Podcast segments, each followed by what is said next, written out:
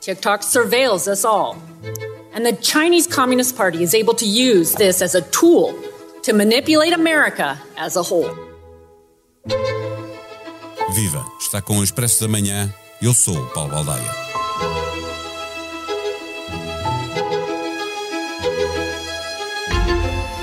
Por ser chinês, há mais preocupação com o acesso do TikTok a dados dos utilizadores, coisa que acontece com muitas outras aplicações e redes sociais. Claro, percebe-se, mas não significa que o debate sobre a utilização indevida de dados tenha surgido por causa da aplicação chinesa.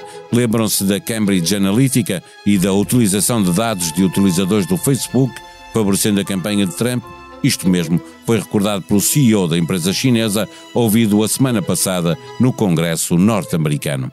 Mas é exatamente por sabermos que muita coisa pode ser feita com o acesso a dados dos utilizadores destas aplicações que a preocupação cresce. Há um conflito latente entre as duas maiores potências do mundo, Estados Unidos e China, e o debate ganha contornos geopolíticos. Mas ultrapassa largamente o ter de escolher de que lado queremos estar. A Índia, por exemplo, que na guerra da Ucrânia está mais perto da China e da Rússia do que da NATO, foi o primeiro país a banir o TikTok por questões de segurança.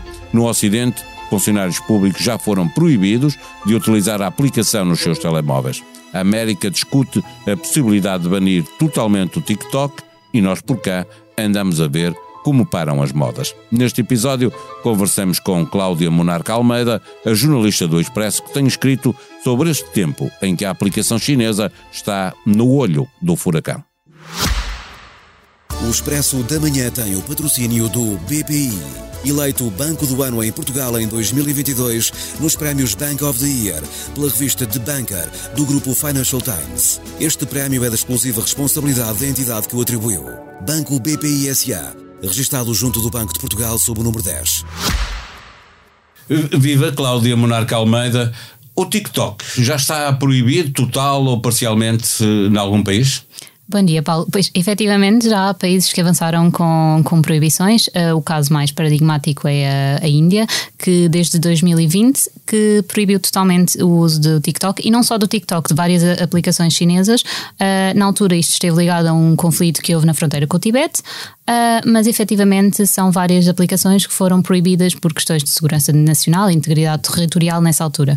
Mas não é o único. O Afeganistão Uh, tem desde, 2000, desde o ano passado que tem, uh, portanto, que o governo talibã uh, assumiu a necessidade de, assumiu a intenção de vir a proibir o TikTok especificamente Sim. por considerar que não ia de acordo com as leis islâmicas. A partir daí temos também os casos do Bangladesh e Indonésia que um, tem, já tiveram ao longo dos anos um, proibições parciais uh, durante algumas semanas, alguns meses e voltaram sempre há ainda dois casos específicos, que é o Arménia e o Azerbaijão, que estiveram uh, com acesso condicionado especificamente num pico de conflito em 2020.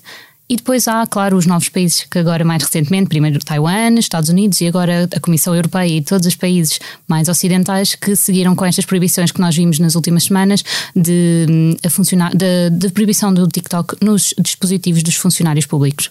Eh, funcionários públicos e militares e etc. Presumo que todos esses uh, não podem utilizar nos, nos, nos telemóveis. É Sim, uh, uh, especificamente a proibição está muito focada no TikTok, mas temos o caso de França, por exemplo, que proibiu mais aplicações como a Netflix e outras nos, nestes tipos de dispositivos mais de que são, são telefones de trabalho, digamos assim. A, minha questão, por estás a falar Netflix, uma aplicação ou noutras redes sociais, aprende saber com isso. Os riscos que se apontam ao TikTok são do mesmo tipo que, que se apontam àqueles que são de origem eh, norte-americana e que dominam claramente e são, eh, muitas vezes nós falamos aqui sobre a questão da privacidade, a privacidade, os conteúdos violentos ou as fake news, ou há outro tipo de riscos por, tratar, por se tratar de uma empresa chinesa aqui no caso? Um, efetivamente, o, a questão da privacidade dos dados dos utilizadores é sem dúvida um dos aspectos mais citados né, em todas estas discussões que estamos a ver à volta do TikTok. Um, há a questão, pronto, isto, esta questão foi debatida na Câmara dos Representantes nos Estados Unidos a semana passada. Muitos dos, dos das críticas que foram apontadas uh, prendiam-se especificamente com esta questão da privacidade de dados e não é uma coisa que vem do nada, porque já caso, a Forbes, por exemplo, no ano passado, uh, publicou no final do ano os resultados de uma auditoria a que eles tiveram acesso, em que uh, ficou comprovado que efetivamente houve um, dados de utilizadores norte-americanos, e especificamente dentro desses de dois jornalistas, uh, que foram acessados de forma uh, indevida por uh, trabalhadores da ByteDance, da, da dona da, da TikTok. O, o, que o líder do executivo do, do TikTok veio dizer na Câmara dos Representantes é que efetivamente o que o TikTok está a fazer não difere assim tanto das outras aplicações uh, que nós já temos no, nos nossos telefones, uh, que os dados que estão a ser recolhidos não diferem assim tanto. Uh, no entanto, aqui pronto, há realmente a questão de, de, ser uma empresa chinesa e da proximidade que, que há com o Partido Comunista da China. uma das coisas que foi apontada pelo especialista que espalhei, que, com, quem, com quem falei, foi exatamente a questão de. Um, com este governo de Xi Jinping, desde que Xi Jinping chega ao poder, que houve um esforço por diluir uma fronteira que já não era muito clara e que se tornou ainda menos clara, que é esta fronteira entre o que é o Partido Comunista Chinês e as grandes empresas. O que torna maior o risco, não é? De, de espionagem mesmo ou de utilização indevida para, para fins eh, que não comerciais, como estamos habituados a, a, a ver. Mas, na verdade, nós já tivemos isto com o Facebook e nas eleições americanas, eh, a utilização indevida para efeitos de influenciar as eleições. Não? É? Sim, a diferença com a China é que a própria lei lei uh, pressupõe que, uh, em nome da, da segurança nacional, uh, as aplicações e, neste caso, as grandes empresas com projeção internacional podem ter de entregar dados ao Partido Comunista Chinês porque é a lei que assim o permite. O que não acontece nos Estados Unidos, sendo um país democrático, uh, não há leis neste sentido. Mas olhando para o facto de se tratar de Estados Unidos e, e, e China, que tem um conflito latente, eh, eh, pode estar em causa aqui também uma questão de reciprocidade, porque nós, quando olhamos para a China, eh, percebemos que a China faz uma utilização das redes sociais e das aplicações conforme lhe dá jeito, ou, ou, é, ou não deixa simplesmente, ou se deixa é controlando, não é? Uh, sim, há claramente aqui uma, uma percepção dos dois lados de que uh, o acesso à informação, o acesso a estas redes, estas, estas redes não são inócuas, ao contrário do que é argumentado, por exemplo, com a China ao tentar uh, fazer uma campanha para defender o TikTok. pelo contrário, a própria China tem noção disso a partir, a partir do momento em que não permite no seu território a presença de aplicações estrangeiras ou quando as permite tem de ter uma, uma, uma versão doméstica específica para a China. O que os especialistas apontam que eu com quem eu falei é que realmente isto é mais do que um sistema ditatorial a tentar controlar a informação, é mesmo esta noção de que estas aplicações não são inócuas e que, portanto, há, há um valor estratégico na, na informação e em quem controla como a informação chega aos sítios. Eh, sendo uma guerra, sobretudo entre os Estados Unidos e China, eh, tem consequências nos aliados ocidentais de Washington, a Europa de uma forma geral e Portugal de uma forma particular. Como é que estão a reagir? O que é que se espera que aconteça? Para já, o que parece eh, ser mais óbvio é que ainda é muito cedo para perceber. ao contrário dos Estados Unidos, a Europa não é um, uma voz única, é um conjunto de países e ainda parece haver dentro do, dos, dos, dos Estados-membros da União Europeia diferentes posições em relação à China.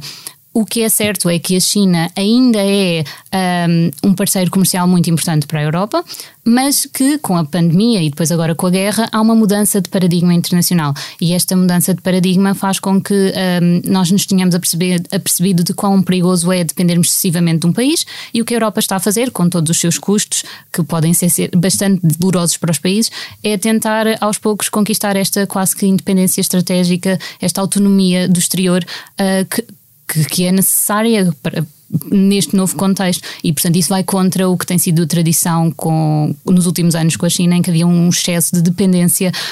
Um, mas ainda assim, a Europa tem-se mostrado bastante mais aberta que os Estados Unidos. É? No caso particular de Portugal, e em aspas, nós temos aí setores muito importantes como o da energia eh, nas mãos de capital chinês. Sim, a, China para Portugal é, só, não, é não só um investidor muito importante e um parceiro comercial muito importante, mas há também toda a questão histórica com Macau. Um, que ainda se mantém, embora se aponte que a questão do, da filosofia de um país, dois sistemas está cada vez mais a fugir à realidade do país. Uh, o, que, o, que, o que os especialistas apontam em relação a Portugal uh, é que realmente nos últimos anos, por causa desta influência, desta relação com a China, houve quase como uma abstenção em tudo o que é questões de, relacionadas com a China.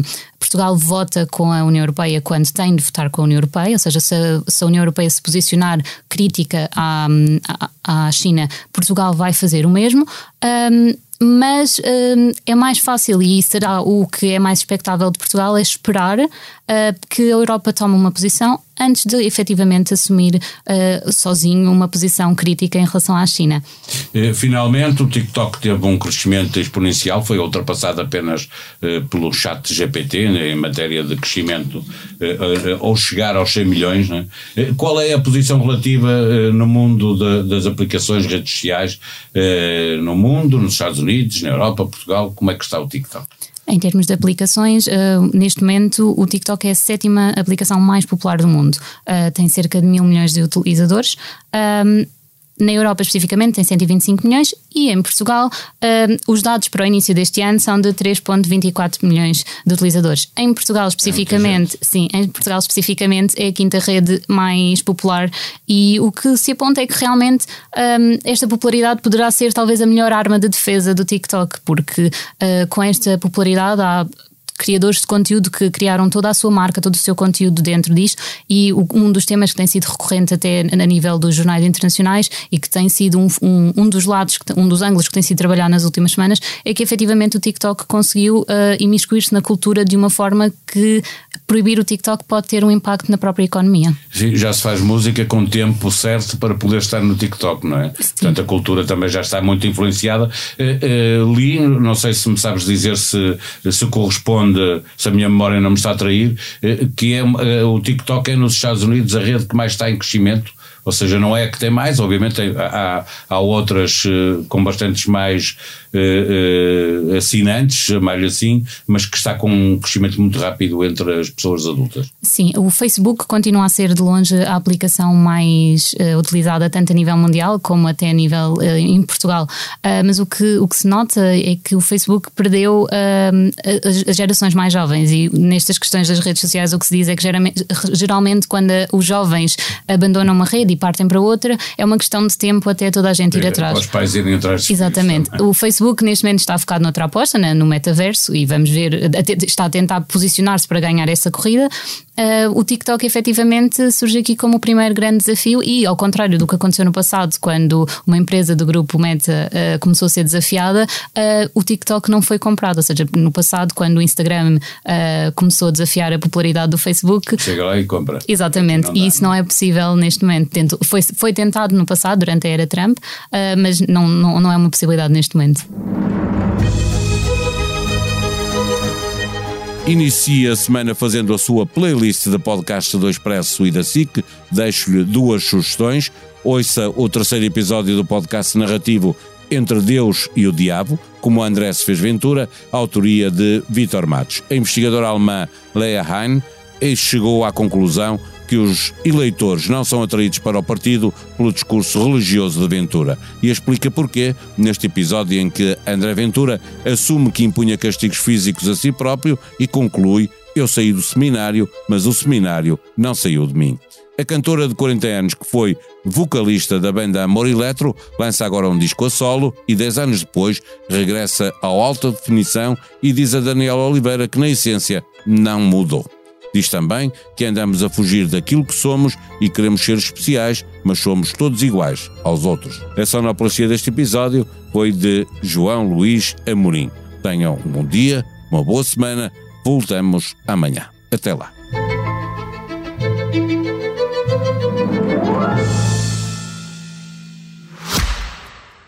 O Expresso da Manhã tem o patrocínio do BPI eleito Banco do Ano em Portugal em 2022 nos prémios Bank of the Year pela revista The Banker do grupo Financial Times. Este prémio é da exclusiva responsabilidade da entidade que o atribuiu. Banco BPI SA, registado junto do Banco de Portugal sob o número 10.